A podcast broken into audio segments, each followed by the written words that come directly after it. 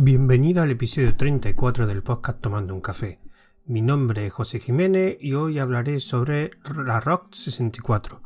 Como ya habéis escuchado en otros audios anteriores, que quería comprarme una alternativa a la Raspberry y de hecho hice un audio sobre las dos alternativas que había pensado, que era esta Rock 64 y la Odroid HC1 al final me compré esta Rock 64, que también lo comenté en otro audio y ya la tengo desde hace varias semanas funcionando. Y quería hacer un análisis más o menos detallado sobre este hardware, esta alternativa a la Raspberry. Como no quería hacer audio demasiado largo, he decidido dividirlo en dos partes. En esta primera parte hablaré sobre todo de hardware, una pequeña explicación y alguna experiencia que he tenido con algunas componentes de hardware. Y después la segunda parte me enfocaré más en el software y pruebas de rendimiento que he visto con que quiero hacer con ese software. Así que empezamos con esta primera parte sobre hardware. Pero antes, eh, cuando he ido a la página del fabricante, que el fabricante se llama Pine64, pondré el enlace a su página web, que es donde compré esta ROG 64, he visto que ha salido un modelo nuevo, que es ROG 64 Pro. Es bastante mejor en rendimiento, es un poco más caro, todavía no se vende, se vendería a partir del mes que viene. Aproximadamente son unos 20 euros más caro que el modelo que yo tengo pero las diferencias que tiene, aparte del procesador más potente, la memoria que es DDR4, tiene también incluye un USB tipo C y una digamos mejora o que han añadido una cosa que me ha resultado muy curioso y que puede ser muy útil es una ranura PCI Express 4X y también se venden una serie de módulos para digamos explotar el uso de, este, de esta ranura PCI Express que en este caso son un módulo que, es para PCI Express que te proporciona dos puertos SATA, SATA 2, y otro que me ha resultado bastante muy interesante, que es una tarjeta que se inserta en el PCI Express que te permite utilizar eh, tarjeta SSD, de esa tarjeta SSD que se llaman NMV, me parece el formato, que son que se conectan directamente en vez de un SATA, se conecta directamente a una ranura PCI Express, con lo cual aquí el rendimiento es bastante mayor. Yo solo quería hacer ese comentario para quien le interese, que ha salido una versión Pro y que se, aunque creo que la está en preventa de la semana que viene, creo que a mediados de julio, la segunda quincena de julio, pero los envíos harán en julio, perdón, la segunda quincena de junio y los envíos harán en julio, es lo que pone en su página web. De todas formas pondré la página web de, de Pine64 para quien le interese. Pondré un enlace de la ROS que, esta que tengo, ROS 64 y la ROS 64 Pro para quien le interese porque la verdad que es bastante interesante y la subida de precio no es tan grande. Así que vamos a empezar con este pequeño análisis del, hardware de la ROG 64. Em, ya la tengo funcionando. Recordad que ya lo dije anteriormente, yo me compré un kit completo. En este caso me compré la placa, me compré una caja, me compré la fuente de alimentación y un módulo EMMC. Tuve cierta problemitas, pero que se solucionaron fácilmente, pero que me gustaría comentarlo. Y el modelo que yo compré fue porque el Arroz 64, como dije en otro audio, tiene versiones de 1 GB, de 2 GB y de 4 GB. Yo me compré la de 4 GB, pero vamos a ser un poco más ordenado. Vamos a empezar primero con el procesador. El procesador es un Rockchip, un 3328 64 bits, es un quad core y es una RM A53 es un, un procesador gama baja, digamos, con el precio que, que están estas placas tampoco puedes pedir un procesador muchísimo más potente. La memoria, como he dicho, hay versiones, puedes escoger entre 1 y 2, 4 GB y es DDR3 a 1600 MHz. De conectores tiene el puerto Gigabit Ethernet, que era una de, los, de las cosas que me decidió por esta placa, porque yo estaba buscando sobre todo puerto Gigabit y memoria RAM, que las dos cosas las cumple con creces. También otro conector tiene un USB 3.0 y dos puertos USB 2.0. Tiene como particularidad, además comparado con la Raspberry que, no lo tenía, tiene dos, dos botones, un botón de power y un botón de reset. Tiene también un lector de tarjeta micro SD y el, digamos, el conector, digamos, o el módulo, mejor dicho, de eMMC, que yo compré una MMC de 32 GB. Aproximadamente todo el kit me salió para pues unos 80 euros y lo compré desde la página del fabricante de Pine 64. Ah, y se me olvidó, tiene una salida también HDMI, que supuestamente ve en la página web que soporta 4K, yo no lo he probado. Un conector jack para el audio y la fuente de alimentación, a diferencia de, la otra Raspberry que tengo, que era un micro USB creo, en este caso es un, un conector de 3,5, de estos redonditos pequeños, un power ya lo llaman aquí de 3,5 de 5 voltios y 3 amperios. También compré una caja. Aquí tengo que decir que la caja es un poco rara porque es no es una caja que lo, que pensáis habitualmente un caja tipo caja Raspberry muy diferente porque lo que te proporciona cuando compras la caja son dos placas eh, transparentes y te proporciona la placa que se coloca en la parte superior, o sea, por encima de la, de la placa, y otra placa que va por debajo. Pero no tiene, digamos, mm, paneles o placas laterales. No está completamente cerrada. Lo que sí te aparece una cilindro donde con unos tornillos, pues digamos, colocas tanto en la parte de arriba la placa de arriba, la superior y la inferior, y en medio la, la placa, la RO64, pues con una serie de tornillos la ancla y después unos cilindros que digamos que la verdad que el aspecto está bien, está algo diferente, pero claro, se ve todo muy al aire, porque claro, al no tener paneles laterales se ve un poco raro. La verdad que el, montaje fue un poco raro, digamos, no, no, estaba acostumbrado a una caja de esta forma. De todas formas, si os vais a la página de Pine64 y veréis que puedes comprar la placa y también una serie de, componentes adicionales, entre ellos la caja. Creo que no hay otro modelo de caja, solo este.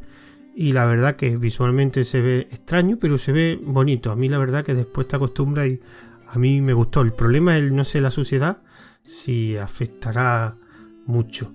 Una cosa que me ha sorprendido de, de esta, sobre todo de la página web, es que si os metéis en la página web, hay un apartado, aparte del apartado donde puedes comprar, donde te pone las características de la ROS 64, un apartado que se llama Resources, recursos, que si pulsa te aparece, como su nombre indica, una serie de recursos. Y la verdad que está muy bien porque te proporciona por un lado diferentes eh, estas diferentes categorías. Por un lado, digamos, una guía de, inicio rápido, software, documentación y herramientas y, y driver. Pero aquí yo me gustaría sobre todo hacer referencia a la documentación, porque aquí podéis ver una serie de documentación técnica, de hecho tiene un enlace a la wiki de Roche, del fabricante del procesador, y aquí por ejemplo podéis bajar el manual técnico del, procesador que contiene la ROS 64, que he dicho que es el 3328, un documento de 600 páginas. O sea que es un manual técnico que yo realmente no, no acostumbro a verlo y aparte tiene otra serie de documentación técnica. Y en la parte de, herramientas y driver, aparte de ver una serie de drivers de Android, aquí como particularidad tiene una versión de Etcher, creo que se dice. Para quien no sepa lo que es Etcher, es un programa, una aplicación que te permite, digamos, grabar imágenes en tarjeta SD y memoria USB, una aplicación bastante conocida, sobre todo si venís del mundo Raspberry, posiblemente había escuchado hablar de ella. Y en este caso está personalizada, porque cuando la instala y la ejecuta, te aparece como un listado de, imágenes que puedes instalar predefinido. Y el listado que te aparece son de imágenes soportadas por, por la ROS 64. De hecho, mm, hay un enlace, o sea, puedes instalar una imagen de 10pi, que es realmente la que, la que ahora mismo está instalada en la ROS 64 y está funcionando. por ahora no me da ningún problema. Mm, ¿Qué particularidad he visto del hardware? Pues yo, por ejemplo, como he dicho antes, me compré un módulo eMMC. Nunca he tenido la Raspberry, creo que no soporta ese tipo de módulo. Yo no lo tengo, pero creo que no lo soporta. ¿Por qué? Porque no quería estar, utilizando eh, tantas tarjetas, porque he tenido algunos problemas con las tarjetas micro SD. Se me rompían muy a menudo con la Raspberry. Y con la ROS 64, de hecho, de primera estuvo funcionando con con la tarjeta micro SD. De hecho, ahora explicaré más adelante que debes tener debe arrancarlo primero con la tarjeta micro SD para que después funcione la memoria MMC. Y no sabía muy bien, más o menos tenía una idea de lo que era una memoria MMC, me puse a investigar y básicamente una memoria MMC es como una tarjeta micro SD pero incrustada en la placa. En la placa tiene una ranura donde es una tarjetita pequeña como un módulo, si fuera un módulo tiene bastante tamaño como el del procesador, tampoco tiene mucha diferencia de tamaño y se incrusta en una ranura que en un módulo, mejor de un socket de MMC. La velocidad prácticamente hay diferente dependiendo de la tecnología que se haya utilizado para este para el MMC, para este módulo, pero por lo que he leído la velocidad es prácticamente muy parecida a una tarjeta micro SD. De hecho, por lo que he leído, eran los precursores de las tarjetas SD, eran los módulos MMC, pero está integrado con el bus, no sé si tendrá algún pequeño rendimiento, alguna ventaja. He intentado buscar información y de verdad fue información, diferencias técnicas entre un módulo MMC y una tarjeta SD, tampoco te creas que he encontrado mucho. Pero está bien, la enganché. Y la primera sorpresa que tuve, yo nunca había utilizado estos módulos, como he dicho antes, es que cuando primero como hice con la Raspberry, instalé 10 que es la distribución que utilizo, en una tarjeta micro SD, arranqué la ROS 64 de la tarjeta micro SD para que saliese el programa de instalación. Y cuando mi sorpresa cuando apareció el programa de instalación hay una parte donde te permite escoger dónde quieres instalar 10 vi que no aparecía por ningún lado la, la memoria MMC entonces claro me creí que la mejor estaba rota pero la saqué, la volví a meter, no aparecía. Entonces me dediqué a buscar información por los foros de R64, por los foros de 10P. Y aquí fue un pequeño susto porque decían que el procedimiento era un poco extraño porque tenías que poner un jumper en un, colocar un jumper en un determinado eh, bus que tiene la, la placa, arrancar con una tarjeta SD, bajarte una imagen, bueno, un procedimiento un tanto raro. Después me puse a investigar y vi que era algo relativamente más fácil. Entonces lo que había que hacer es primero arrancar e instalar, eh, en este caso 10P, desde la tarjeta SD y en la tarjeta SD, arrancar el RAROS 64 con la tarjeta micro SD, CD por SSH y primero es ver cómo el MMC estaba el nombre, digamos, la etiqueta que tenía a este almacenamiento. Y con eso se utilizaba el comando mm, BLK, BLKID. Este, este comando lo que te decimos te damos pues, todos los soportes de almacenamiento. Ya te das cuenta que la memoria MMC no viene montada por defecto. Con lo cual, digamos que hay que hacer la instalación desde, un, desde la misma tarjeta SD. Entonces me puse a investigar y realmente tampoco era muy complicado. Lo que hice fue, eh, ya tenía arrancado y accedía por SSH a la R64, tenía la 10P instalado en la SD. Pues me descargué, digamos, mediante el comando wg la imagen de 10P y la almacené en la misma tarjeta SD. Y después con el comando dd que te permite grabar imágenes como digamos el programa Etcher pero con un comando de Linux que hay mucha información de cómo hacerlo con el comando dd. Lo único que hice es, pues con el comando dd, especificar dónde estaba la imagen y con la etiqueta que con el comando blkid ya sabía cómo se llamaba esta memoria MSC, cómo se nombraba en el sistema, pues lo único que le decía es que quiero esta imagen de 10pi la eh, grabes en, en el módulo MMC que tiene este nombre. Tardaba cierto tiempo pero realmente era fácil. Después lo único que hace es apagar el dispositivo, sacar la tarjeta y ya arrancaba correctamente desde el módulo MMC. Con lo cual el susto primero que tuve, después buscando un poco en internet, era, era relativamente fácil de, de resolver. ¿Qué más cosas? Pues la verdad que ahora mismo en el tema de hardware no he probado la salida HDMI. Bueno, la probé para conectar un motor o uno de los monitores que tengo y ver, porque como no sabía muy bien por qué no funcionaba la, la memoria MMC, pues enchufé un, un monitor para ver si me daba algún tipo de, de información extra, pero después no me hizo falta. Eh, no tiene una cosa particular de esta placa, es que no tiene wifi ni, ni Bluetooth. a mí en principio eso me daba igual porque como lo, que lo tengo lo tengo para conectarlo por, por cable de red. De hecho, uno de los motivos de lesión de esta tarjeta era que el puerto era gigabit Ethernet.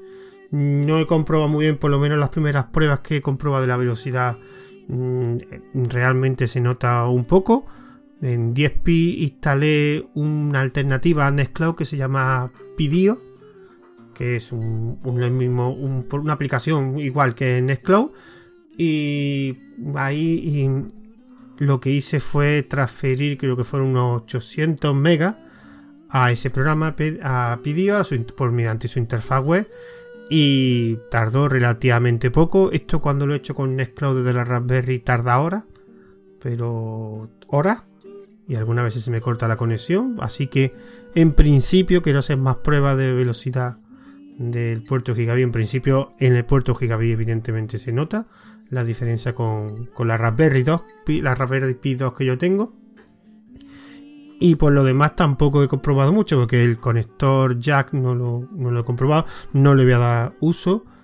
Y el puerto USB 3 y el USB todavía no, no lo he utilizado. Mi intención es, como tenía la Raspberry, instalar Nextcloud y utilizar el puerto USB 3, en principio el puerto USB 3 para almacenamiento externo de Nextcloud. Hay una opción, un plugin de Nextcloud que te permite, en vez de almacenar la información, digamos los ficheros, tenéis como una carpeta externa donde ahí podéis yo almacenar. Eso lo tenía en la Raspberry con un, con un pendrive de, de 64 GB, que es donde, digamos, almacenaba toda la información que yo quería en Nextcloud. Pues aquí lo haré lo mismo con un pendrive que tengo de, 32 GB por USB 3. Y el hardware tampoco hay que contar más. Porque eso es lo único que he utilizado. Ya la segunda parte de este ROS 64, ya sí, como he dicho antes, hablaré sobre, sobre software y sobre mi experiencia, sobre los programas que he estado utilizando, sobre todo en 10p, que la, y la distribución que, que, que voy a utilizar, bueno, que he utilizado y que está instalada. Y los programas que he estado instalando, he hecho algunas pruebas, y, pero quiero, por ejemplo, el Nextcloud no lo he instalado todavía. Y es uno de los que sí quiero probar porque es uno de los que fijos se van a quedar en esta ROS 64. Así que por la parte hardware, pues ya creo que he explicado un poco lo que lo que quería hacer y tampoco quiero alargarme más de, con este con este audio, así que la método de contacto, tengo un correo electrónico para este podcast que es tomando un café una cuenta de Twitter que es arroba tomando guion bajo un guion bajo café. Em, tengo un grupo privado para oyentes de Tomando un café que estará eh, como un grupo privado, tiene un enlace diferente y ese enlace lo podréis ver en el canal de Telegram de Tomando un Café, que será donde suba, uno de los sitios donde suba este audio tanto en MP3 en OGG, en el mensaje anclado y en la, nota del programa creo que también lo, pondré. La nota del programa también estará a la dirección, por si interesa, solo se hablará de temas del podcast de Tomando un Café. También en otro servicio donde se va a compartir, en iBot, en WhatsApp y en mi blog de ruteando.com que haré una pequeña reseña y también subiré los audios tanto en MP3 como en OGG. Ah, y se me olvida que siempre se me olvida en la plataforma Anchor FM, también está como tomando un café, con el nombre tomando un café, también subiré este audio. Espero que haya sido, haya resultado interesante este audio y no, ya como he dicho antes, habrá una segunda parte para la semana que viene posiblemente sobre ya el tema de software y el rendimiento en software. Ha sido un placer y nos escuchamos en el siguiente audio.